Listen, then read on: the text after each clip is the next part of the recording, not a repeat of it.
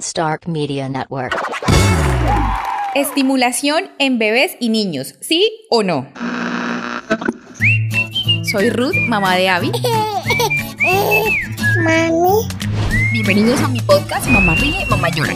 Acá comparto mi vida real con mamás reales. Hola, hola mamitas del mundo mundial, no importa la hora, el lugar, buenos días, buenas tardes, buenas noches, desde eh, cualquier parte también de la casa, de la cama, del baño, donde nos estén escuchando. Bienvenidas a este podcast más. Y sí, resulta que hoy para ustedes, mamitas que ríen y que lloran conmigo, les voy a echar primero la historia. O sea, primero les digo por qué este tema de estimulación y luego sí les paso a mi eh, invitada que habla más que yo, entonces me voy a desquitar yo en la presentación. Resulta que un día estábamos con un grupo de mamitas y una mamá me hizo sentir muy mal porque yo hablaba de la estimulación en Abigail y en las cosas que ella hacía, y natación, y los juegos, y llevarla, y aquí y allá, y me mira con cara de, oh por Dios, Ruth, no sabes nada, los niños no necesitan estimulación. Y lo dijo delante de otras mamás y yo de verdad me sentí muy mal y yo no tuve como, eh, no supe qué responder, la verdad. Ahí como una boba, me quedé como una ignorante del tema y yo dije, ay, ¿será que la estoy embarrando? No, ¿cómo así que a los niños no se los estimulan? No, pero y entonces se me va a quedar lenta la mía y atrasada. Todo eso que le pasa a una mamá primeriza sobre todo, ¿no?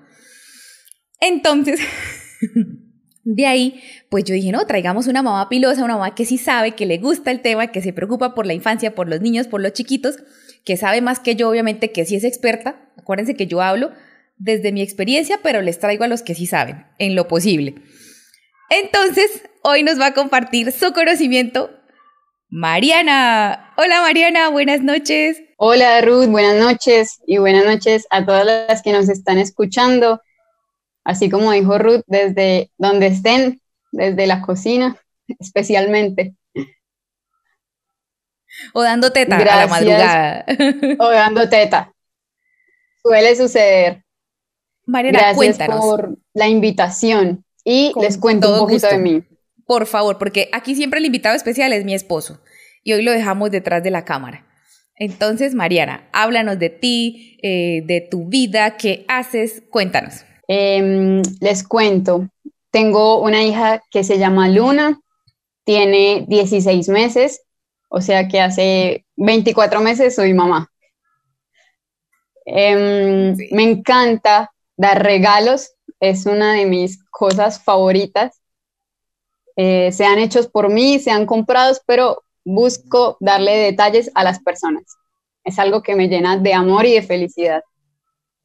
Em, vivo con mi esposo, que es el socio mayoritario de mi emprendimiento. Sin él nada de esto sería posible, especialmente por su mano de obra cuidando a Luna y encargándose de todo lo otro que implica la casa. Ahorita al final eh, de todo eso nos hablas justo, justo del emprendimiento. Pero solo a grandes rasgos, dinos eh, de qué se trata, solo por encimita para antojarnos.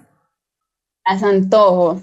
Eh, se llama Avicapi y la inspiración es Luna, por supuesto. Luna y todos los niños con los que he podido compartir, porque va enfocado a que los papás aprendamos de nuestros hijos. Les dejo eso y al final les cuento más.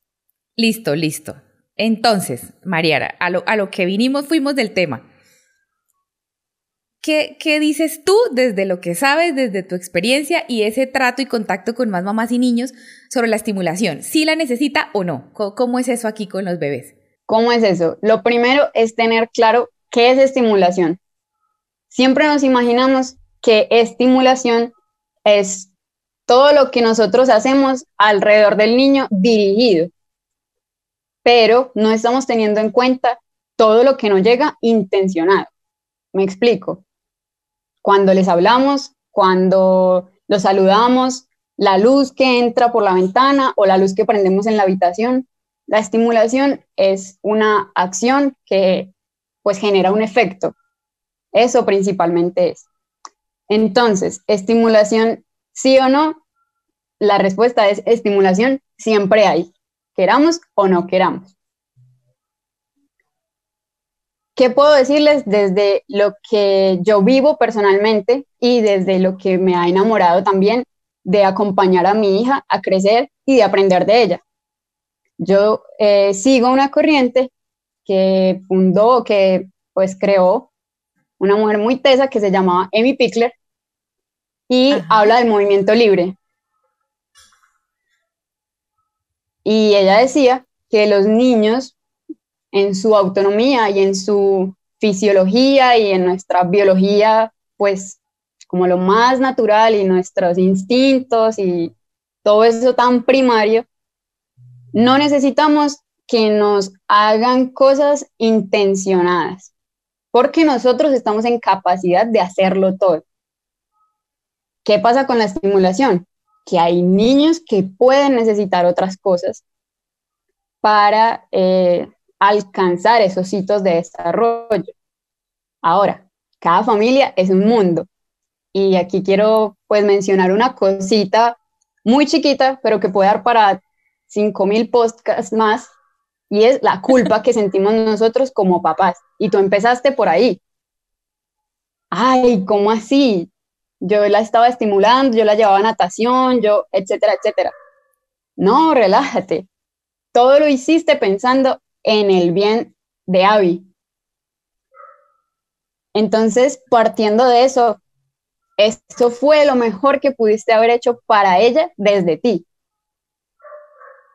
Puede que otra familia no tenga el tiempo suficiente para acompañar a su hijo a natación, para llevarlo a clases, etcétera, etcétera. Y también estará bien que simplemente le dedique tiempo y lo deje desde bebecito acostadito y en un ambiente tranquilo para él. Eso es suficiente.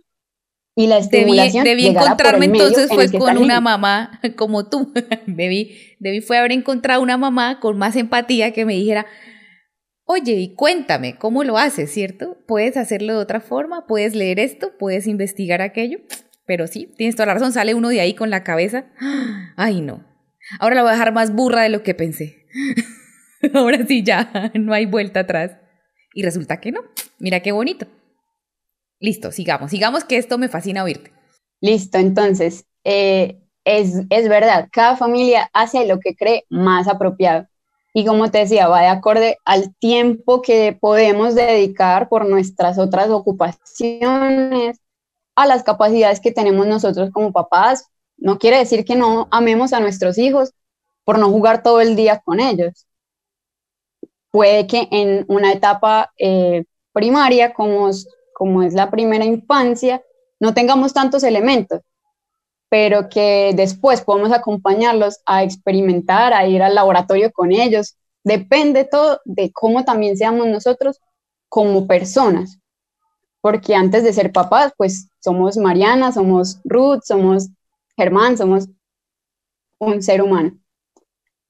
Entonces, volviendo a, tu pregunta, pues estimulación sí o no, es inevitable que haya estimulación. Y, como seres humanos, pues biológicamente también respondemos a eso. Si tú prendes la luz y vienes de la oscuridad, tus ojos eh, eh, se dilatan o se contraen. Y, todo eso lo podemos enmarcar dentro de la estimulación y así también lo recibe el niño. Los sonidos que estimulan eh, ciertas áreas cerebrales, que estimulan el lóbulo frontal, o las imágenes o cómo van eh, agudizando sus ojos. Todo es un proceso gradual y que tampoco va a depender tanto de lo que hagamos nosotros como papás, sino de la misma biología y las características que tenga cada niño. Hay niños que desarrollan motricidad fina mucho más rápido que otros, pero entonces el otro es más hábil en motricidad gruesa o en áreas del lenguaje. Y todo esto también viene desde una determinación genética. Yo, yo siento también que por el punto que vas, corrígeme si me equivoco, es no forzar, ¿cierto? Entonces no es eso eh, lo, que se puso de moda de que todo el mundo ofrece el juguete que estimula, la clase que estimula, mm, eh, esto sí estimula y se volvió un negocio, pues cuidar bebés. Por ahí más o menos también voy en lo correcto. es como buscar ese estímulo natural y el adecuado?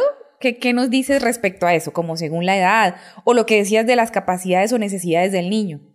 Así es, tal cual. Ahora es negocio y se ha llamado la estimulación temprana. Entonces nos venden la idea de que entre más rápido metamos al niño en varias cosas, pues entre comillas más inteligente va a ser o más capaz o en fin. Y lo seguimos em, etiquetando, ¿no? El niño inteligente, el niño hábil, el niño aquí. Y no, bueno, otro error. Y eso es eso lo que, me da para otro podcast.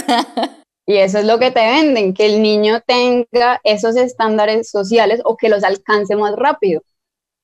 Pero ¿cómo te van a asegurar a ti que tu hijo sea, no sé, bueno en matemáticas si lo estimulas en matemáticas desde los seis meses?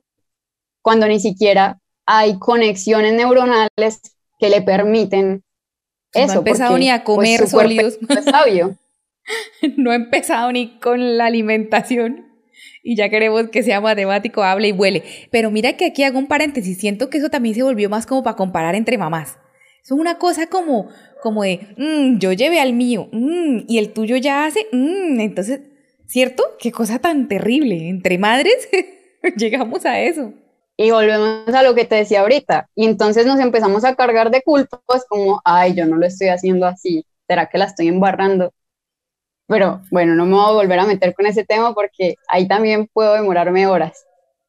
Nos emocionamos. Em, sí, sí. Volviendo a, la estimulación, lo que tú decías de lo adecuado para el niño es fundamental, pero también es muy difícil y puede ser muy frágil cruzar esa línea porque em, es o puede ser más fácil seguir los intereses de tu hijo en la medida en que crezca y en que veas que le gusta más los animales que los números, por ejemplo, o que le gusta más o que se le hace más fácil eh, usar el lenguaje que utilizar las matemáticas. Cuando tu hijo tiene seis meses, pues no te va a decir, eh, me gusta más quedarme sentado que quedarme acostado.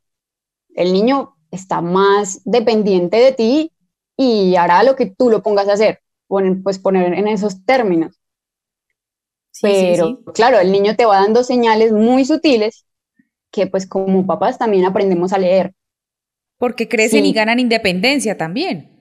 Y son seres. Exacto, y a partir de los dos años, más o menos, se da como ese gran hito en que aprenden a decir no y en que arranca la autonomía, que, podemos llamar, o que han llamado, pues mal llamado, los terribles dos. Ay, no, sí, a mí ese término no me gusta, sí. Los pues, increíbles, los maravillosos. No tiene nada que ver eh, con los dos Descubramos los dos.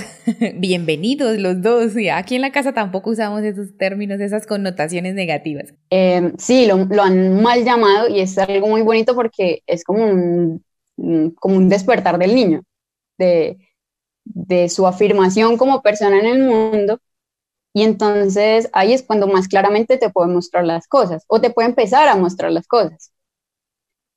Entonces, eh, respecto a la estimulación, pues el niño te va dando como pisticas de, mamá, yo puedo sentarme solo cuando esté listo para hacerlo. O puedo ponerme boca abajo solo cuando esté listo para hacerlo. No tienes que forzarme a hacerlo porque no me gusta porque no me gusta que hagan cosas para cosas conmigo para las cuales no estoy preparado. Y pasa, y pasa igual entonces cuando los ponemos a hacer, eh, no sé, o cuando los sentamos frente a un tablero en un colegio todo el día.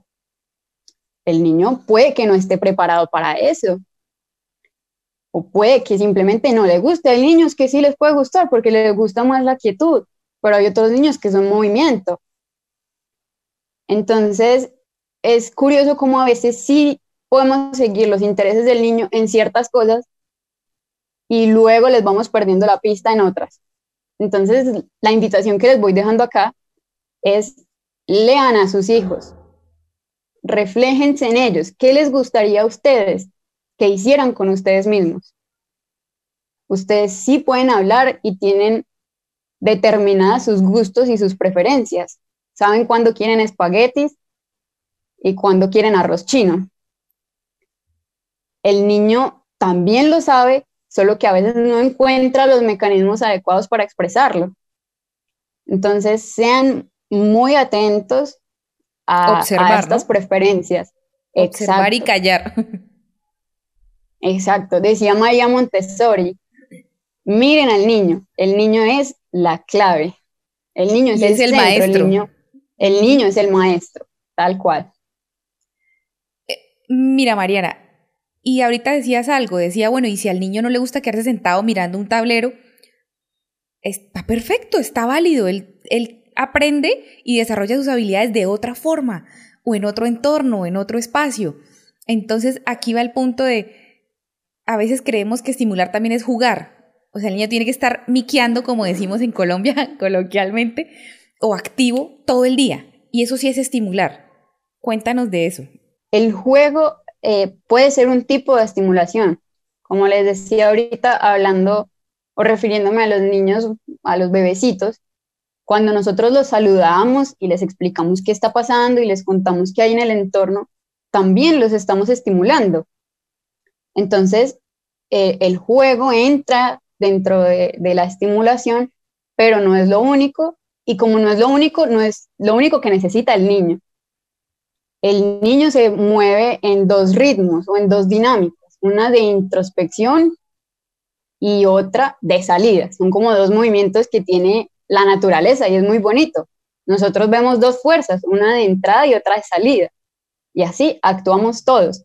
Entonces, así como el niño necesita momentos de juego, de juego libre, también necesita momentos de calma y de quietud y de otras actividades que lo lleven como como decimos, adentro, a mirarse o, o analizar otras cosas o analizar el entorno. Entonces, como dices tú, el estímulo no es que el niño esté todo el día brincando de un lado a otro sin focalizar su atención, sino es más bien o es más adecuado tener ese movimiento y ese ritmo en la vida cotidiana. Incluso nosotros como adultos también lo necesitamos. No es solamente porque son niños. Y así como necesitamos momentos con nosotros mismos, también con los niños y también, no sé, con nuestra pareja, etc. El niño también se mueve en eso.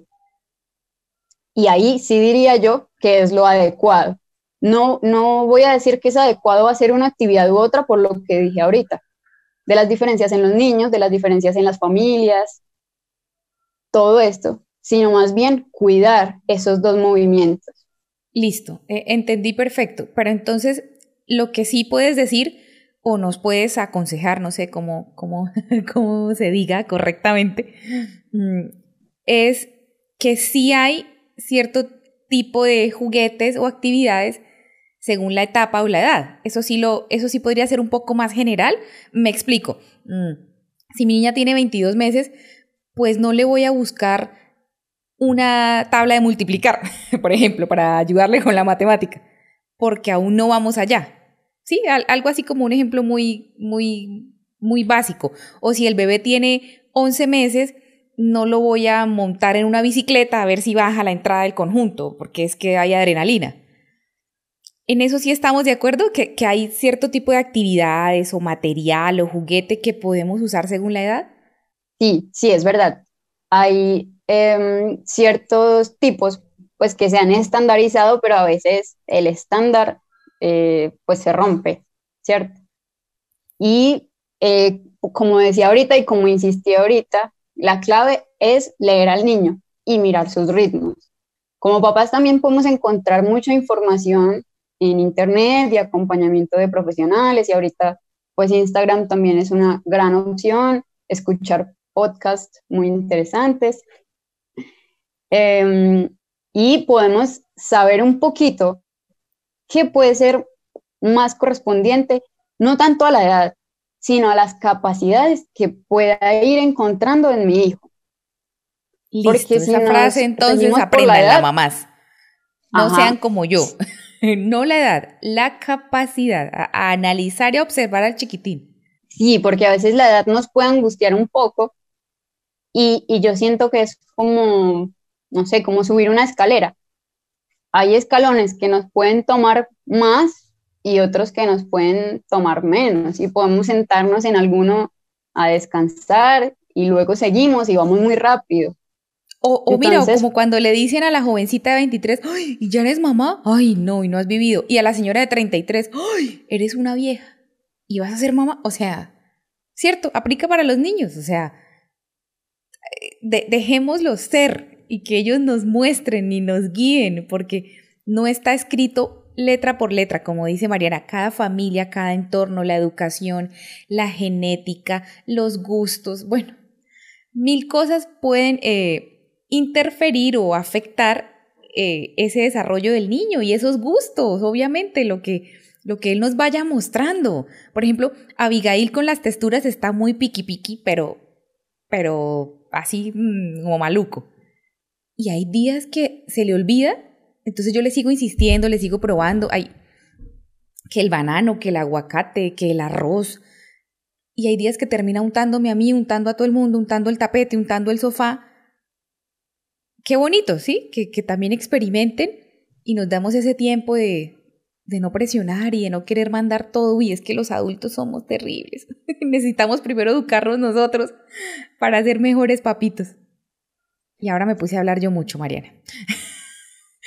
porque es que me emocioné porque, porque quiero que sigas eh, contándonos de eso, de, de mirar las capacidades. Ahí vamos, de analizar las capacidades del niño y mirar las capacidades del niño también nos libera mucho a nosotros de lo que deberíamos hacer o de lo que nos dice el entorno que deberíamos hacer. Como ese corre-corre de ya tiene que estar haciendo esto, ya tiene que estar haciendo lo otro, ya debió haber aprendido a tal cosa. No, simplemente ve a tu ritmo también, como decía ahorita, somos personas antes que ser papá o mamá. Entonces, ve a tu ritmo, y también deja que tu hijo vaya a su ritmo. Y es muy bonito cuando uno encuentra que con el paso del tiempo el ritmo de la familia se sincroniza. Entonces las comidas empiezan a ser a la misma hora, el sueño, tanto esas cosas biológicas como, como los aprendizajes. De un momento a otro te das cuenta que estás aprendiendo de tu hijo y con tu hijo, que él te muestra sus intereses y entonces eh, termina sabiendo todos los nombres de los dinosaurios o los nombres científicos de los animales de la granja o pues muchas cosas que se desprenden de los intereses de tu hijo y que, que terminas diciendo como, ay, vaya, esto tan interesante que nunca aprendí en el colegio, que nunca me enseñaron en la casa y lo aprendí de mi hijo. Sí, total. Hermoso, hermoso eso.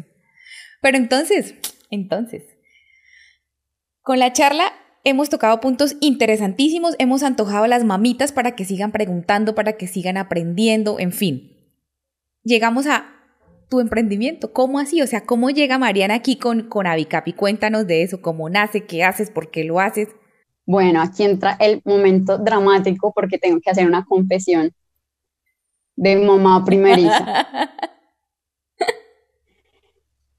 y el momento dramático es que yo también pasé por ese afán yo le compré cuánto juguete luminoso y didáctico y vendían y ruidoso y de estimulación y todo eso. y ahí ponemos el sticker de tome, tome mil porque esa platica. Se perdió. Y se perdió el día que descubrí a Luna jugando con un sombrerito y jugaba a taparse y a esconderse y aquí la buscáramos.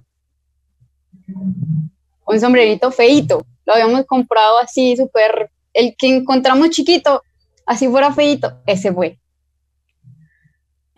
Entonces, ajá, esa plática se perdió porque ella era feliz con su sombrerito.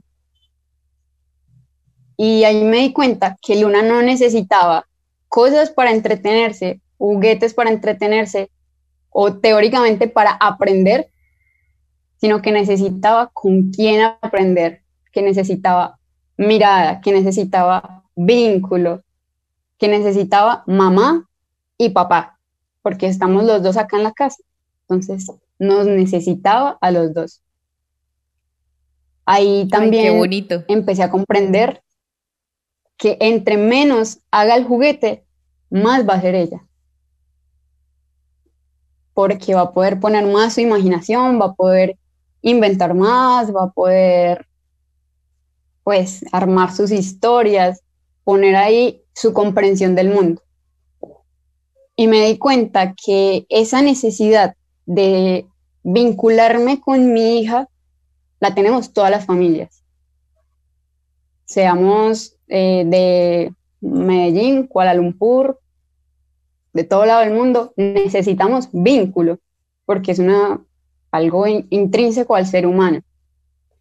Pero aquí viene el detalle, y es que con todo esto que nos atosiga en el medio, hemos perdido la capacidad de generarlo. Y, a muchos nos pasa como a mí, que buscamos entretener al niño, dejarlo quietecito en su habitación y que no me moleste.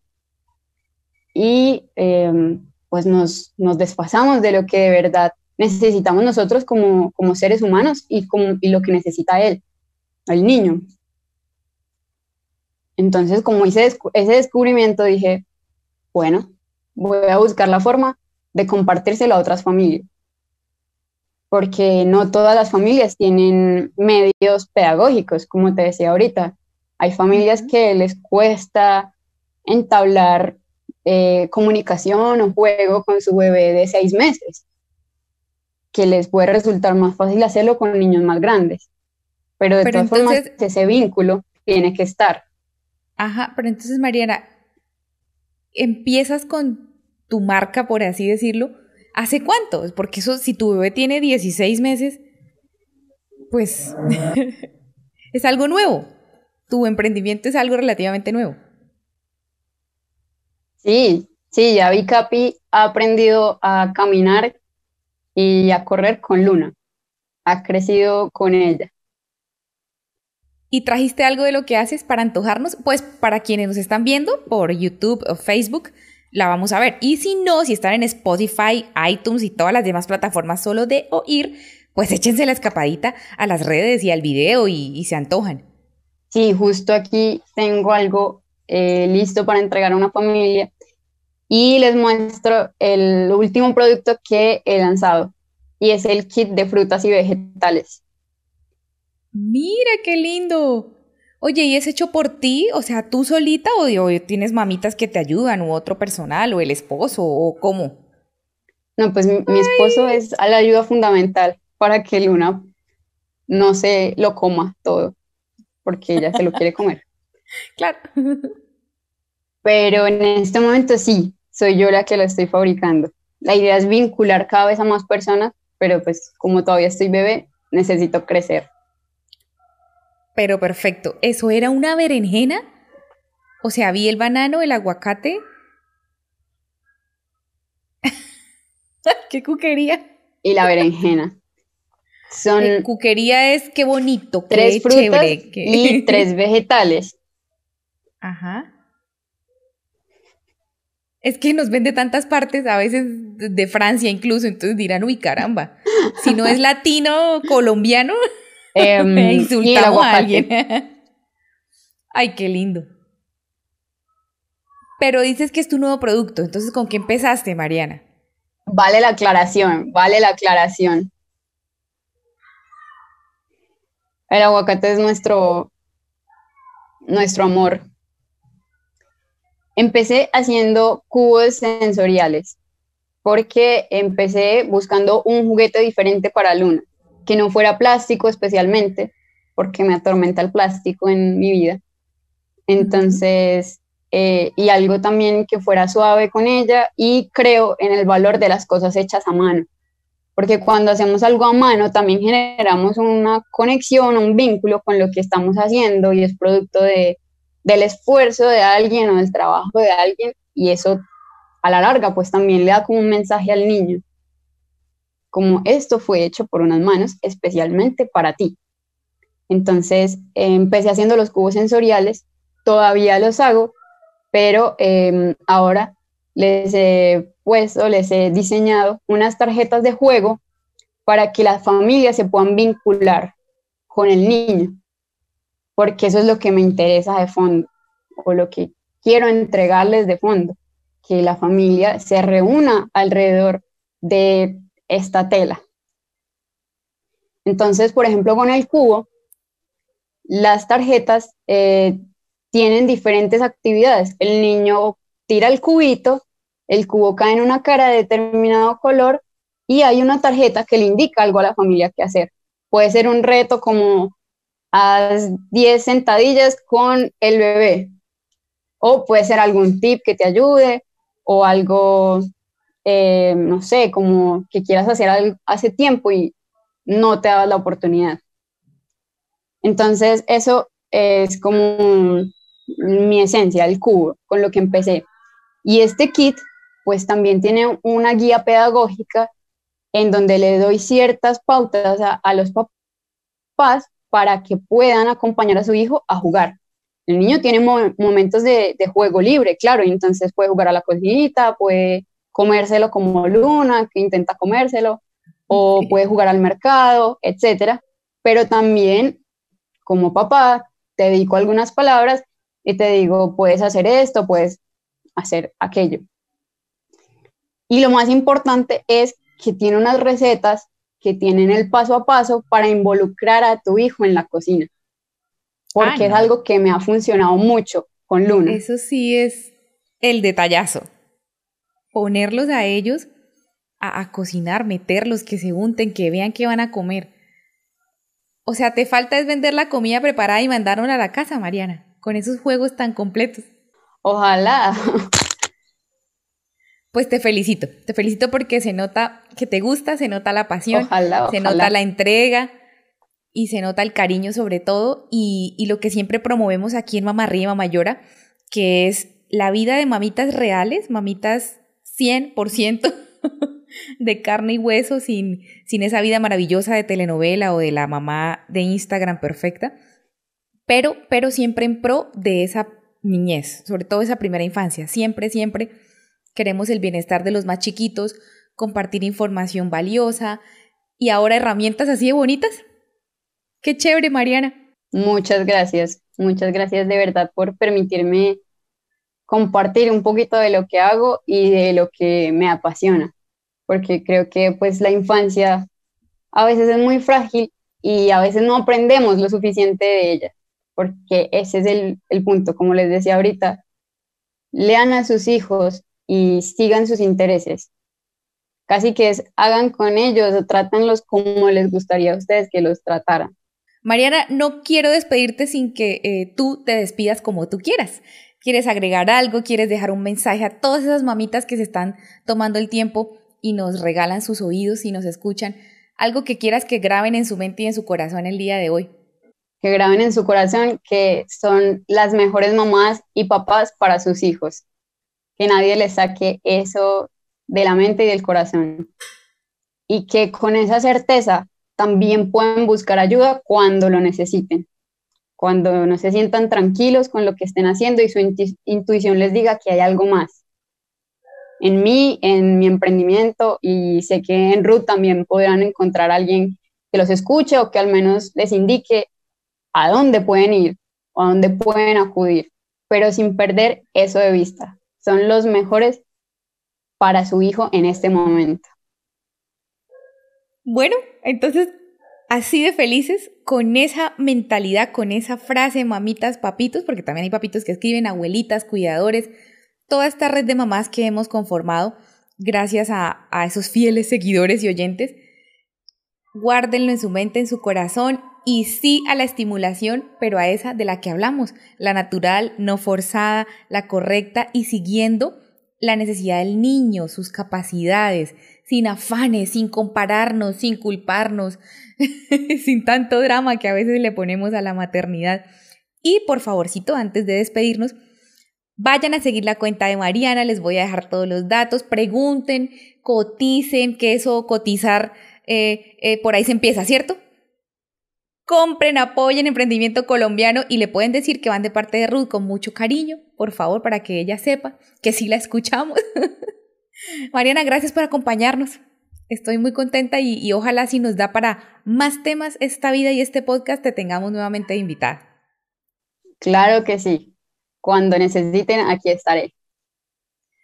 Saludos a Luna y nos despedimos. Adiós. Un abrazo. Hola querida audiencia y amigos de Mamá Ríe Mamá Llora. Hoy quiero hacerles una invitación a modo de favor súper especial. Necesito que ingresen en sus dispositivos eh, móviles electrónicos a Facebook de la siguiente manera. Hagamos todos el ejercicio. Damos en el buscador eh, Mamá Ríe Mamá ¿sí? O sea, nos ubican, encuentran la página, le dan me gusta. Al momento de dar me gusta empiezan a seguir la página. Busquen por favor la parte azulita donde dice siguiendo, tocamos y aquí aparece algo que dice predeterminado. Esto quiere decir que Facebook no les va a hablar de mí en días o en meses. Necesitamos que toquen ver primero me harían un gran favor también si activan acá el botoncito de recibir notificaciones. Queremos por favor que nos sigan apoyando, estar pues de primeros por así decirlo, presentes en sus redes sociales. Sería de muchísimo apoyo, lo agradecemos, lo valoramos mucho, así que si pueden hagan el ejercicio todos en casita. Bye bye, un abrazo.